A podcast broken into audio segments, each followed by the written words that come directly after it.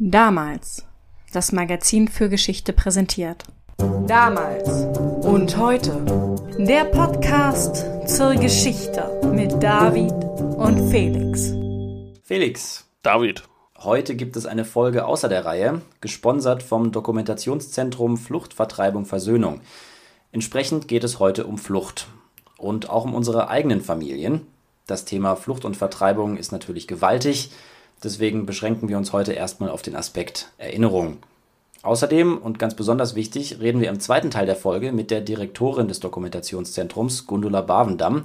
Bleibt also auf jeden Fall dran. Genau, jetzt wollen wir aber gleich einsteigen, und zwar, wie du gerade gesagt hast, mit dem Thema Erinnerung. Also mit der Erinnerung der Flüchtlinge an ihre Heimat und an ihre Flucht. Die Erinnerung an das Leben vor der Flucht hat natürlich einen großen Einfluss auf alles, was nach der Flucht folgt. Die verlorene Heimat steht immer im direkten Vergleich zu den neuen Lebensumständen. Das berichten Flüchtlinge zu allen Zeiten immer wieder, ganz egal wie die Flucht oder die Vertreibung zustande gekommen ist. In Prä-Podcast-Zeiten habe ich zum Beispiel einen Artikel über Ovid im Exil geschrieben. Ovid war ja in Rom ein gefeierter Künstler, aber acht nach Christus wird er von Kaiser Augustus verbannt. Zum einen sind damals scheinbar seine Ars Amandi der Grund für die Verbannung. Augustus findet, dass das Werk zum Ehebruch ermutigt. Zum anderen macht Ovid selbst einen Irrtum für die Entscheidung des Kaisers verantwortlich. Man kann vermuten, dass Ovid an einem Skandal, der die Familie des Kaisers betrifft, beteiligt gewesen ist oder zumindest etwas mitbekommen hat, was er nicht hätte mitbekommen sollen. Auf jeden Fall muss er ins Exil. Genauer gesagt wird er relegiert. Die Relegatio ist damals eine abgeschwächte Form der Verbannung, die den Verurteilten im Besitz seines Eigentums und seiner Bürgerrechte belässt. Aber für Ovid bricht nichtsdestotrotz die Welt zusammen. Rom ist für ihn alles. Der Inbegriff von Kultur und Zivilisation. Sein eigenes Leben ist wie sein Werk mit der Stadt und ihren Bewohnern verbunden. Der Ort seiner Verbannung ist die Frontstadt Tomis, eine eher mickrige Siedlung mit einem Hafen an der Küste des Pontos, also des Schwarzen Meeres im heutigen Rumänien. Tomis liegt in direkter Nachbarschaft der bessarabischen und pontischen Steppe, am äußersten Rand des Imperiums. Vielleicht erinnert ihr euch an die Amazonen-Folge, dann könnt ihr euch die Gegend gut vorstellen. Der Abschied von seiner Frau, seiner Tochter, seinen Freunden, seiner Stadt fällt Ovid unendlich schwer. Er verlässt Rom mit dem Gefühl, das Leben selbst hinter sich zu lassen. Zu diesem Zeitpunkt ist er 50 Jahre alt. Das Schwarze Meer empfängt ihn mit einem Sturm und das ferne pontische Tomis mit eisiger Kälte. Tomis verfügt über eine griechische Gemeinde und eine lokale Elite thrakischen Ursprungs. Aber auf Ovid wirkt die Stadt ganz und gar barbarisch. In den Klageversen, die er in der Verbannung dichtet, beschreibt Ovid die Bewohner seiner ungeliebten neuen Heimat als wild und primitiv, als das Gegenteil der Römer. Niemand sei des Lateinischen mächtig, nur mit Gesten könne man sich verständlich machen. Die Landschaft, öde und eisbedeckt, schildert er als das Gegenteil der römischen Weinberge. Aus jeder Zeile lässt er den Schmerz darüber sprechen, dass er die pulsierende Weltstadt für ein Provinznest im Nirgendwo hat aufgeben müssen. Er wünscht sich tot zu sein und fürchtet gleichzeitig an einem Ort wie Tomis bestattet zu werden, wo sein Grabmal nicht vor Schändung sicher sei. Überall sieht er Gefahren lauern. Und genau so haben sich Flucht und Vertreibung für viele Betroffene zu allen Zeiten angefühlt, von der Antike bis heute. Das Heimweh macht es dem Flüchtling oder dem Vertriebenen nicht selten unmöglich, wirklich irgendwo anzukommen. Die Bilder im Kopf sind einfach zu mächtig. Und so geht es natürlich auch den Flüchtlingen des 20. und 21. Jahrhunderts, um die es im Dokumentationszentrum Flucht, Vertreibung, Versöhnung geht. Dabei kann der Verlust schon beginnen, bevor es zur Flucht oder Vertreibung kommt. Zum Beispiel durch den Ausschluss aus der Gesellschaft, wie ihn die Juden in Nazi-Deutschland erleben müssen, bevor die Vernichtung beginnt. In der DDR bringt das Sprechen über Heimweh den Betroffenen schnell den Generalverdacht des Revanchismus ein. Allein das Wort Königsberg soll zum Beispiel gar nicht erst genannt werden. So schreibt dann die in Königsberg geborene Schriftstellerin Elisabeth Schulz-Semrau nicht über Königsberg, sondern über Karalauci, wie Königsberg im Litauischen heißt. Und sie schreibt, Zitat, ohne meine Kindheitslandschaft würde ich sein wie jener Mann, der seinen Schatten verkaufte. Ein anderes Beispiel. In Italien wird lange gar nicht über die Flucht aus Istrien und Dalmatien geredet. Die italienische Bevölkerung verlässt diese Regionen Mitte der 50er Jahre fast vollständig. Die Kehrtwende gibt es dann unter Berlusconi. Seine Regierung führt 2005 einen Gedenktag ein, der an diesen Verlust erinnern soll und lädt den gezielt nationalistisch auf. Im Gegensatz zu Ovid, der in Rom ja eigentlich ein gutes Leben hätte leben können, wenn der Kaiser nicht gewesen wäre, verbindet sich mit der Erinnerung an die verlorene Heimat meist die Erinnerung an Gewalt und Krieg. Die Armenierin Agavni Vartanian erinnert sich wie folgt an die Deportation ihrer Gemeinde. Zitat Die Menschen sind umgefallen, auf dem Weg wie Früchte aus dem Maulbeerbaum fallen. Wie Maulbeeren sind sie gefallen. Sie sind gefallen, sie sind gestorben, ohne Ton, ohne Schrei. Und Jürgen Serke, der als Fünfjähriger mit seiner Familie aus Landsberg an der Warte fliehen muss, erinnert sich später an die Angst der Frauen vor den russischen Soldaten und an die Flucht. Zitat: Die Fahrt mit Hand- und Kinderwagen in Richtung Küstrin. Die Großmutter dabei. Die Mutter des Vaters bleibt zurück. Ich bin hier alt geworden, sagte sie, ich will hier sterben. Bei Küstrin Übernachtung in einer Scheune.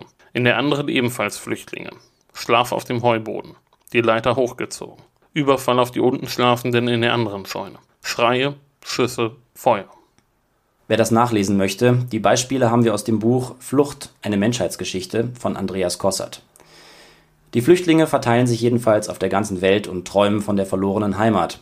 Viele haben etwas mitgenommen, nicht selten den Schlüssel zur Haustür, die man abgesperrt hat, bevor man das Dorf oder die Stadt auf Nimmerwiedersehen verlassen hat.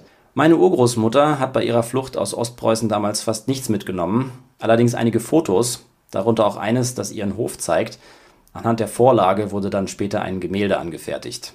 Ja, ich weiß, das hängt bei dir im Wohnzimmer. Ein paar Bilder aus Schlesien habe ich auch, aber kein Gemälde. Aber wir haben ja schon festgestellt, dass meine schlesische und deine ostpreußische Verwandtschaft in sehr verschiedenen Verhältnissen gelebt haben, zumindest vor dem Krieg. Das stimmt.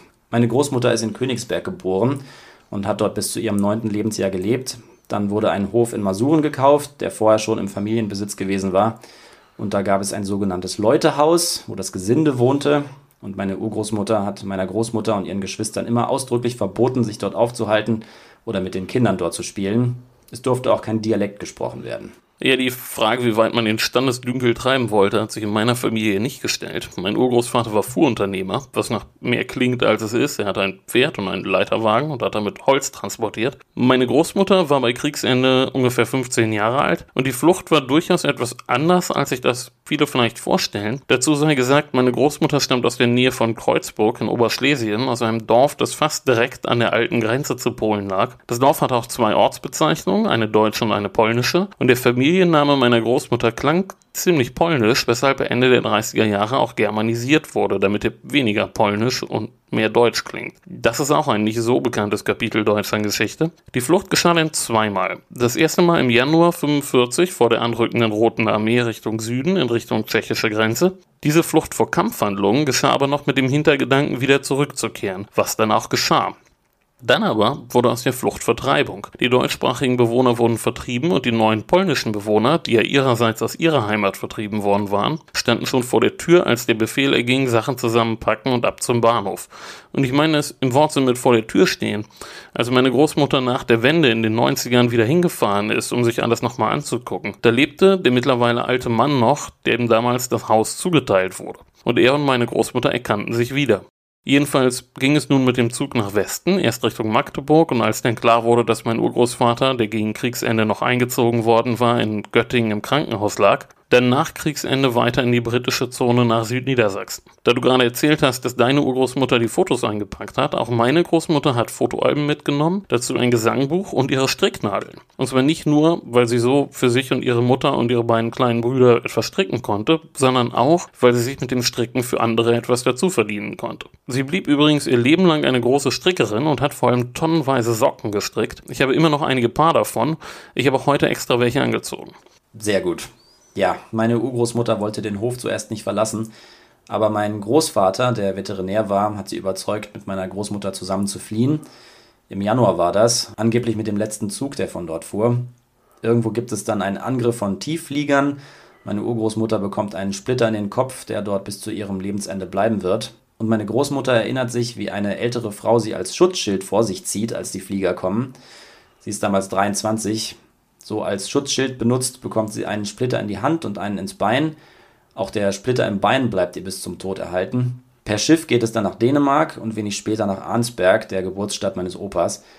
Der ganze Besitz ist wie gesagt in Masuren geblieben. Bei allen Standesunterschieden hat die Flucht eben auch dafür gesorgt, dass am Ende alle gleich viel hatten, nämlich gar nichts. Oder eben nur das, was man am Leibe getragen hat. In der Willy Brandt-Folge habe ich schon mal gesagt, dass meine Urgroßmutter eigentlich bis zu ihrem Tod wieder nach Hause wollte.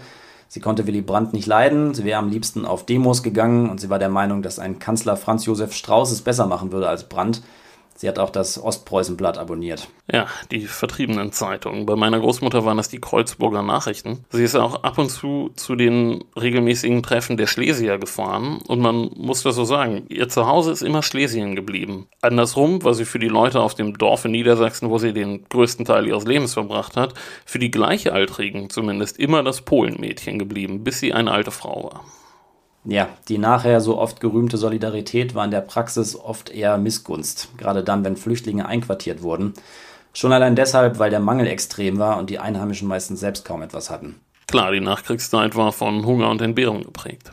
Bei meiner Großmutter war das mit der Sehnsucht jedenfalls was anderes. Sie hat sich dort, wo sie angekommen ist, schon eher zu Hause gefühlt. Zumindest hat sie das wohl gesagt.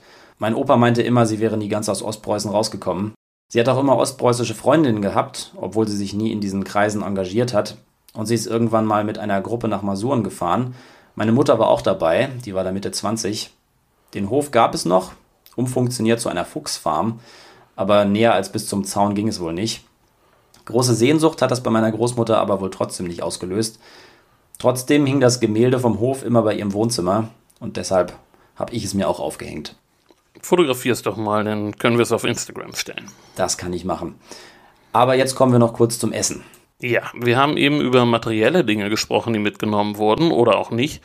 Aber es gibt auch immaterielle Dinge, Fähigkeiten, Talente und Wissen. Und das kann Alltagswissen sein, zum Beispiel Kochrezepte. Es versteht sich von selbst, dass der Geschmack und der Geruch von Essen sehr starke Erinnerungen auslösen kann.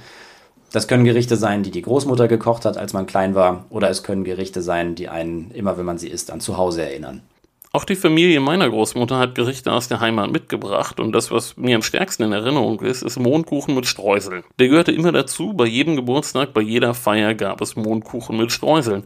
Und es war lange gar nicht so einfach, denn Mondkuchen hat in Südniedersachsen, wohin das meine Großmutter und ihre Familie ja verschlagen hatte, keine Tradition.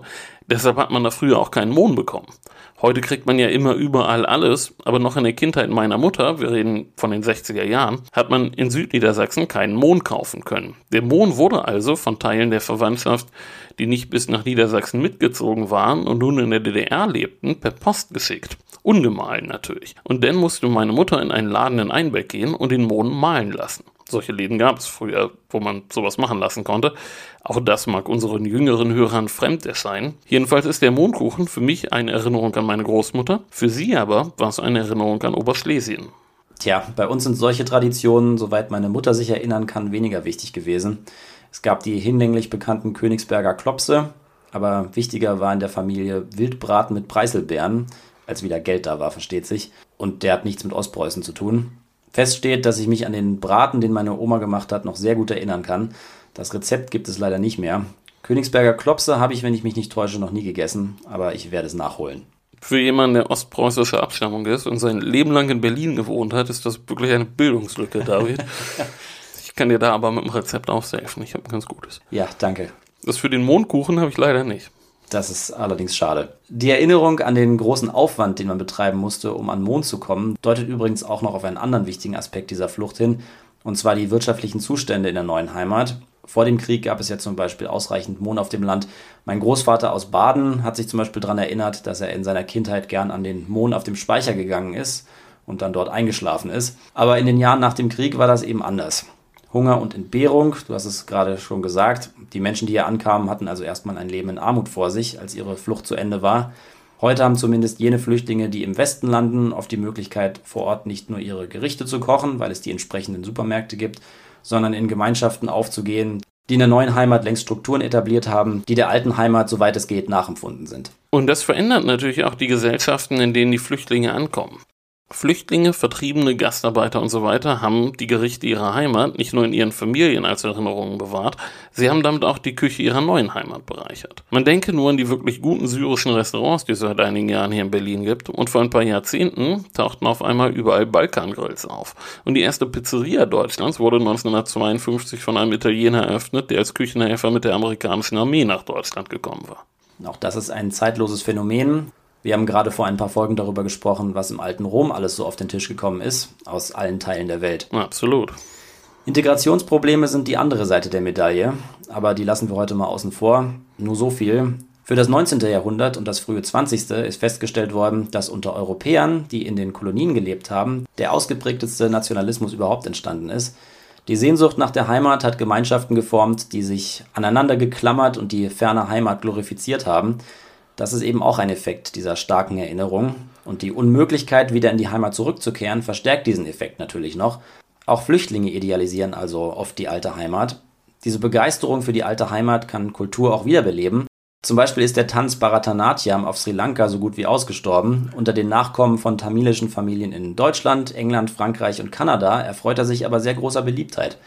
Die Begeisterung für die alte Heimat kann aber auch zu großen Konflikten führen, wenn die neue Heimat als Gegenbild der alten interpretiert wird, in der man also gar nicht ankommen will.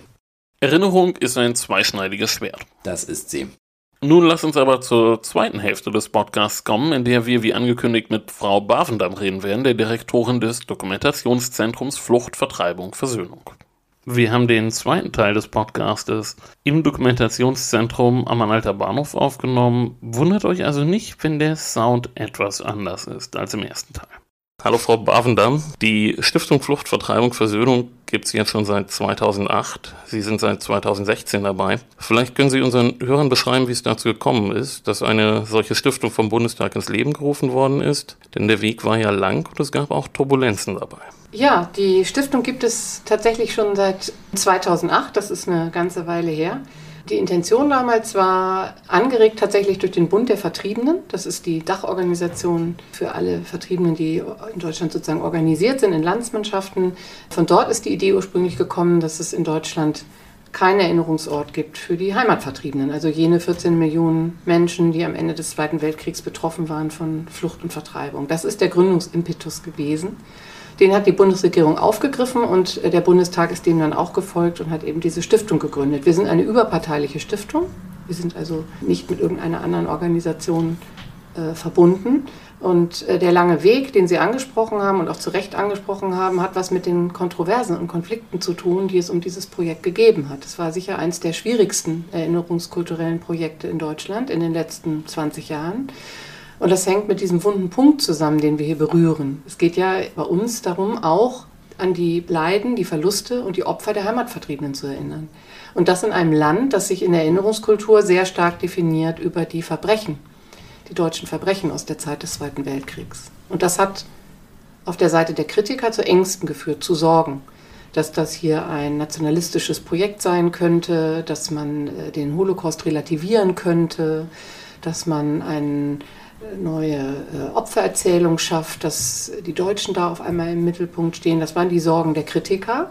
Und die Sorgen auf der anderen Seite, diejenigen, die gesagt haben, es gibt hier eine Lücke in der Erinnerungskultur, wer spricht eigentlich für die Heimatvertriebenen, war, dass das Thema irgendwie weichgewaschen wird. Dass auf einmal nur noch von der Flucht allgemein die Rede ist, dass mehr von der Gegenwart als von der Vergangenheit die Rede ist und dass die Heimatvertriebenen nicht, nicht so richtig zu ihrem Recht kommen. Das waren sozusagen im Grunde symmetrische Sorgen und Ängste, jetzt ein bisschen zusammengefasst, die immer wieder zu Kontroversen, zu Diskussionen, zu Debatten geführt haben. Und unsere Aufgabe war, so habe ich das aufgefasst, seit ich das 2016 mache, dass wir Teil einer Lösung sein möchten, die dieses Thema in die Mitte der Gesellschaft bringt und für eine breite Akzeptanz sorgt. Man kann es vielleicht nicht allen recht machen, aber wir haben versucht, einen Weg zu beschreiten, der es doch den meisten recht gemacht hat. Und dafür spricht auch, dass wir seit 2021, seit es das Dokumentationszentrum gibt, eine sehr, sehr gute Resonanz haben. Ja, wir haben schon den Eindruck bekommen, dass der Kurswechsel in der Öffentlichkeit angekommen ist und gut angekommen ist. Als sich abgezeichnet hat, dass wir eine Folge zusammen machen werden, hat uns Herr Bergmann, der Chefredakteur von damals, erzählt, wie toll er es findet, was Sie hier in den letzten Jahren gemacht haben. Die Dauerausstellung hier im Dokumentationszentrum in Berlin durften wir uns ja hier schon angucken. Aber für alle, die noch nicht hier waren, Beschreiben Sie unseren Hörern doch, was es hier zu sehen gibt, was Sie hier erwartet. Ja, die ständige Ausstellung ist das Herz sozusagen des Hauses und die verteilt sich auf zwei Etagen. Es sind ungefähr 1700 Quadratmeter insgesamt. Es ist eine Ausstellung, aber eben in zwei Teilen und durch die Architektur ist es vorgegeben, dass diese beiden Teile eben auf unterschiedlichen Levels des Gebäudes sozusagen angeordnet sind. Und was wir gemacht haben, ist, dass wir den Stiftungszweck, in dem ist es nämlich schon definiert, dass das Thema der Heimatvertriebenen eingebettet werden soll, einmal in eine europäische Geschichte der Zwangsmigration. Und zum Zweiten muss natürlich klar gemacht werden, dass es Ursachen gegeben hat, die zu Flucht und Vertreibung geführt haben. Und das ist die NS-Vorgeschichte und auch die Geschichte des Zweiten Weltkriegs. Und das haben wir im Grunde auf zwei Etagen verteilt. Das heißt, wenn Sie zu uns kommen, erleben Sie im ersten Obergeschoss ein breites Panorama einer europäischen Geschichte der Zwangsmigration. Sechs Themen, die wir definiert haben, von denen wir sagen, sie sind konstitutiv für diese Geschichte. Und anhand dieser Themen wird aber eigentlich die gesamte Geschichte des 20. Jahrhunderts bis in die Gegenwart durchdekliniert. Das heißt, Sie finden hier sowohl etwas über die Vertreibung der Armenier, oder den Genozid an den Armeniern, aber auch etwas über die Flucht aus Syrien 2015-16 und auch Anklänge zumindest an die Fluchtbewegung aus der Ukraine. Das ist der Spannungsbogen des ersten Teils.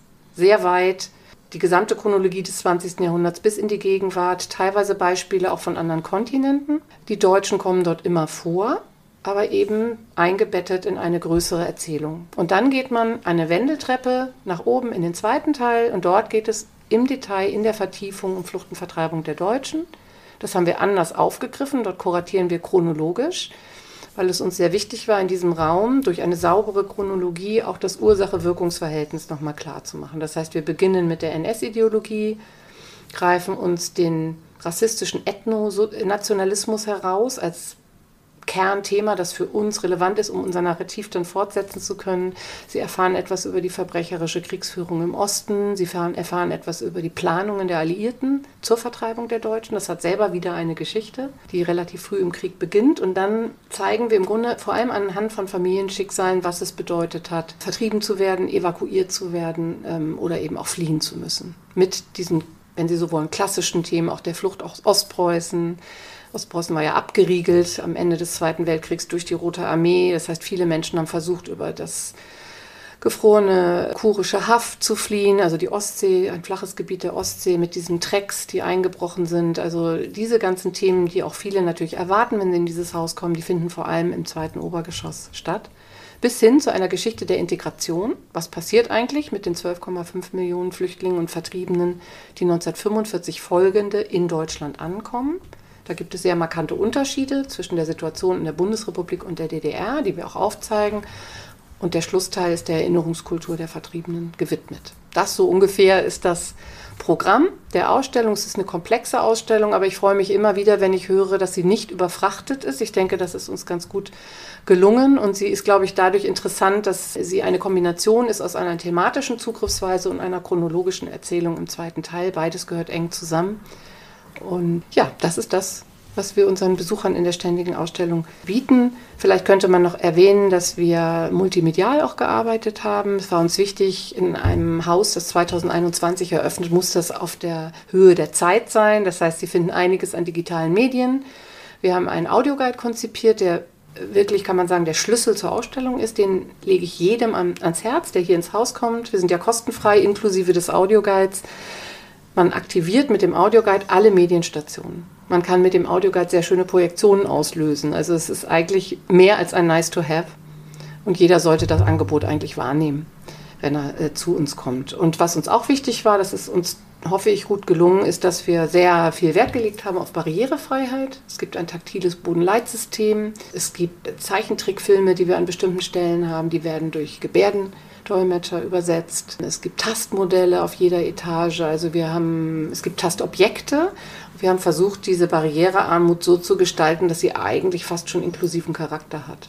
Und das ist auch attraktiv für Menschen, die keine Einschränkungen haben. Ja, wir sind mit Ihnen ja durch die Ausstellung gegangen. Wir haben viele faszinierende Exponate gesehen. Gibt es denn ein Exponat oder mehrere Exponate, die Ihre Lieblingsexponate sind, die Sie besonders faszinieren und an denen sich bestimmte Punkte besonders gut festmachen lassen? Ja, das ist regelmäßig eine schwere Frage, weil wir so viele Exponate haben und ganz viele tolle Gegenstände hier äh, präsentieren, die ihre eigene Geschichte haben. Aber wenn Sie mich so auf den Punkt fragen, dann würde ich für unser Kernthema, also die Vertreibung und die Flucht der Deutschen, nach dem Zweiten Weltkrieg oder im Zweiten Weltkrieg eine Stickarbeit nennen. Die ist im zweiten Obergeschoss zu finden. Die kann man eigentlich kaum übersehen, denn sie gehört zu einem Konvolut mit einem großen Leiterwagen. Wenn man diesen Leiterwagen findet, findet man auch gleich daneben diese Stickarbeit. Das ist ein Objekt der Familiengeschichte der Fergers. Das war eine Familie, die zur deutschen Minderheit auf dem Balkan äh, gehörte und die mit einem Treck aus dieser Gegend 1944 mehrere hundert Kilometer nach Bayern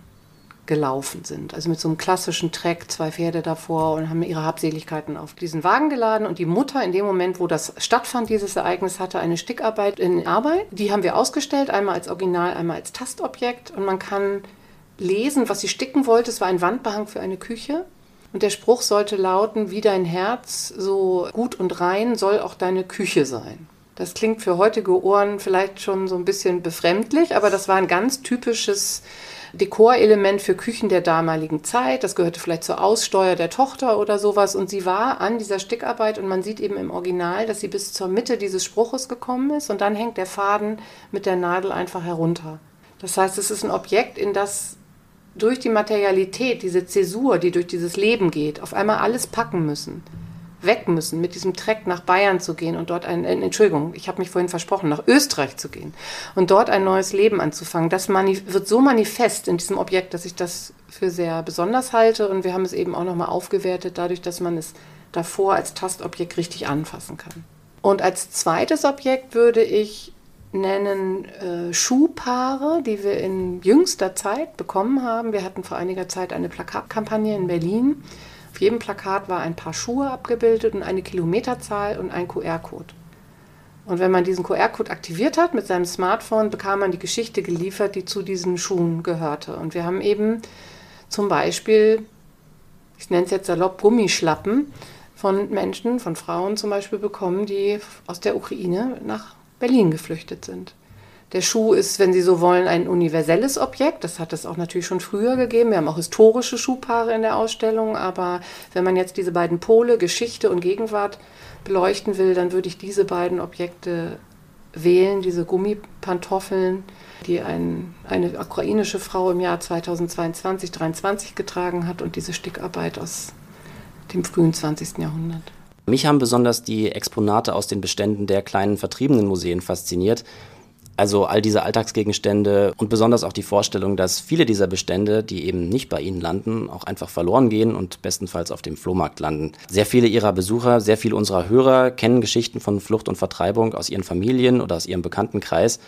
Wir sind auf die Geschichte unserer Großeltern schon im ersten Teil unserer heutigen Folge eingegangen und wir durften feststellen, dass Sie hier vor Ort ausgezeichnete Recherchemöglichkeiten haben. Erzählen Sie uns doch bitte, was es damit auf sich hat. Ja, neben der ständigen Ausstellung bieten wir unseren äh, Gästen noch vieles mehr. Und ein ganz wichtiger Ort und auch ein besonders schöner Ort in diesem Haus ist die Bibliothek und das Zeitzeugenarchiv. Das ist ein großer Saal im ersten Obergeschoss, den wir mit Hilfe eines äh, Gestalters eigentlich wie ein Wohnzimmer eingerichtet haben. Also er empfängt einen sehr warm und gemütlich, kann man fast sagen. Und dort ist ein Schwerpunkt die Unterstützung von Menschen, die Familienforschung betreiben, mit Schwerpunkt auf Familiengeschichten, die jenseits von Oder und Neiße mal ihren Ausgang genommen haben. Dafür sind wir Experten und Expertinnen geworden im, im, Jahrzehnt, dass es diese, oder mehr als zehn Jahre jetzt schon, die es diese Stiftung gibt. Wir haben auch einen Leitfaden mal verfasst, der auch online ist, den kann man über unsere Website sich runterladen, aber man findet eben im Lesesaal Ansprechpartner, die wirklich firm sind mit diesem Thema, unseren Archivar zum Beispiel, Herrn Schlösser, unsere Bibliothekarin Frau Lück, die dafür da sind, diese Fragen von Menschen, die zu uns kommen, an Ort und Stelle zu beantworten und Hinweise zu geben, wie man sich weiter orientieren kann. Wir kennen die Archive, die Sammlungen, die einschlägig sind. Wir können Wege weisen. Wir verstehen uns als Lotsen der Familienforschung. Und jeder, der da ein Interesse hat, ist ganz herzlich bei uns äh, willkommen. Ja, wir beide werden die Gelegenheit, dort zu recherchieren, definitiv auch noch nutzen. Wir haben uns bei unserem letzten Besuch auch schon mal an einen der Computer gesetzt, hatten aber zu wenige Informationen als Anhaltspunkte dabei. Inzwischen sind wir besser vorbereitet. Wir werden unser Glück nochmal versuchen. Was bietet das Dokumentationszentrum darüber hinaus noch?